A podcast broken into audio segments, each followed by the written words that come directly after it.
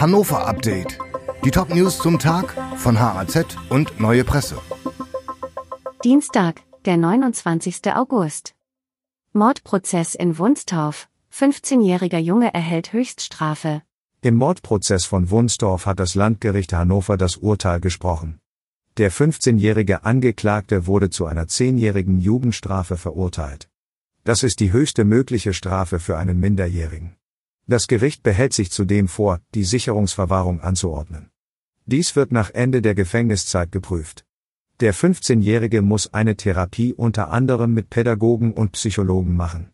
Der Jugendliche hatte im Januar in Wunsdorf einen Mitschüler gefesselt und erschlagen. Die Tat hatte den Ort erschüttert und bundesweit Schlagzeilen gemacht. Bei der Gerichtsverhandlung war die Öffentlichkeit nicht zugelassen. Zu einem möglichen Motiv der Tat äußerte sich das Gericht am Montag nicht öffentlich. Stadt Hannover lässt Container für Flüchtende und Obdachlose am Waterlooplatz abbauen. Sieben Jahre lang standen sie als Provisorium auf dem Waterlooplatz in Hannover, jetzt werden die weißen Unterbringungscontainer zu Füßen der Siegessäule abgebaut. Sie seien nicht mehr notwendig, heißt es bei der Stadt. Der Platz sei nicht dafür geeignet, dort Menschen unterzubringen, so ein Sprecher. In den Containern lebten ab dem Jahr 2016 zunächst Flüchtlinge. Danach brachte die Stadt Hannover dort obdachlose Familien unter, die vor allem aus Rumänien oder Bulgarien nach Deutschland gekommen waren. Bis die Container verschwunden sind, wird es mindestens bis Oktober dauern. Sorgen um hohe Zahl von Wolfsrissen. Dutzende Schafe sind in den vergangenen Wochen in der Region Hannover von Wölfen gerissen worden. Betroffen waren Mardorf am Steinhuder Meer und Wettmar.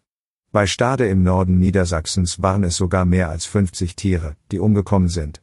Niedersachsens Ministerpräsident Stefan Weil fordert, dass es mehr Möglichkeiten gibt, gegen das streng geschützte Raubtier vorzugehen. Gerade dort, wo die Probleme zu groß würden, müsse man intervenieren können, so der SPD-Politiker.